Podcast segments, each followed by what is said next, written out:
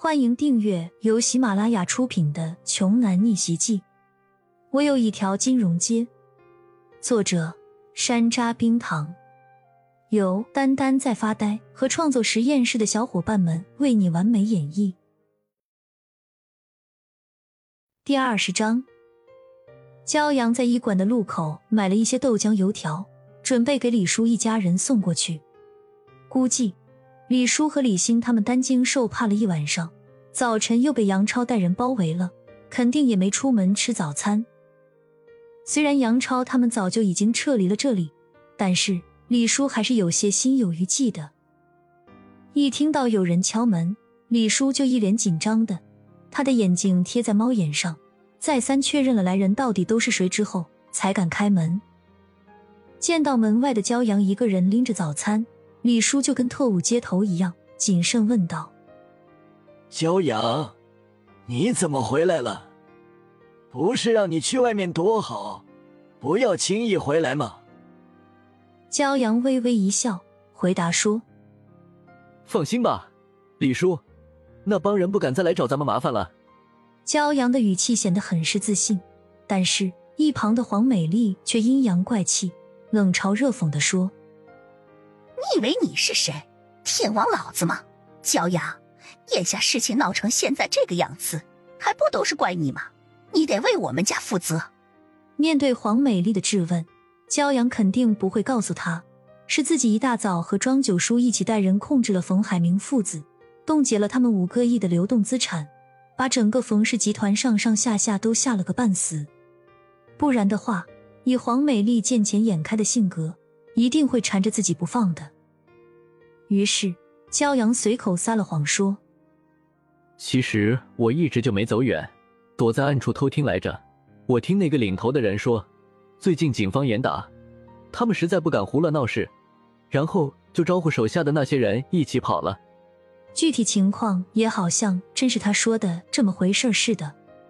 的确，最近这一带的治安似乎是比之前管得严了很多。”听了骄阳的话，李叔一家人也就没有怀疑什么。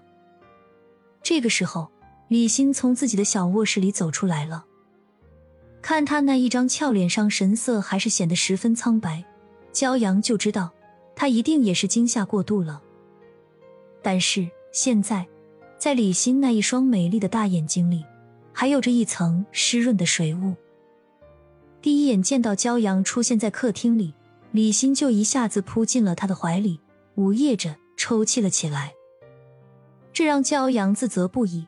如果昨晚上自己就能够及时处理掉冯氏父子的那个麻烦，今天早上李欣就不会受到这么大的惊吓了。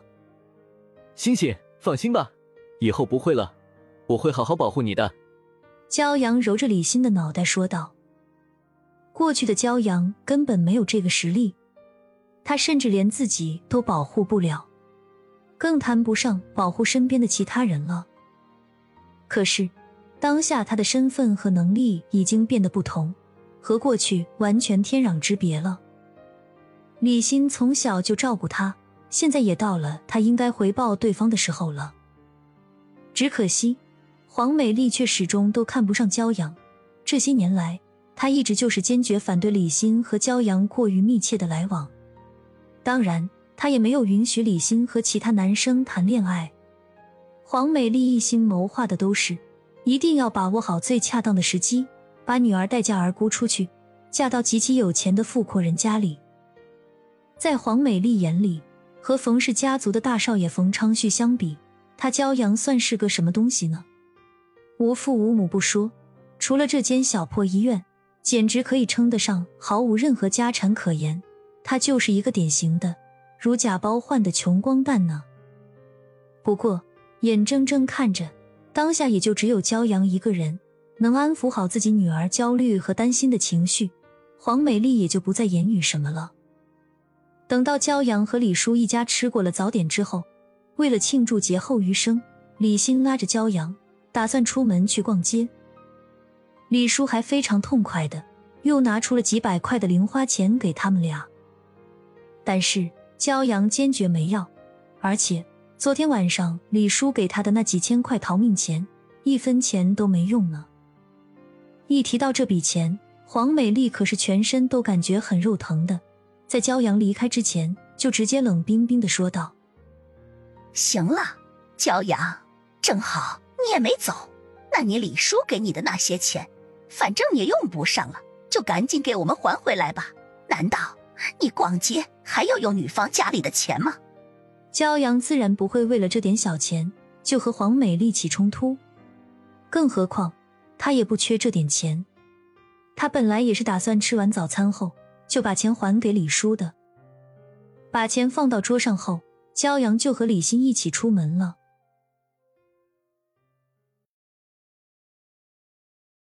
本集播讲完毕，想听更多精彩内容，欢迎关注“丹丹在发呆”。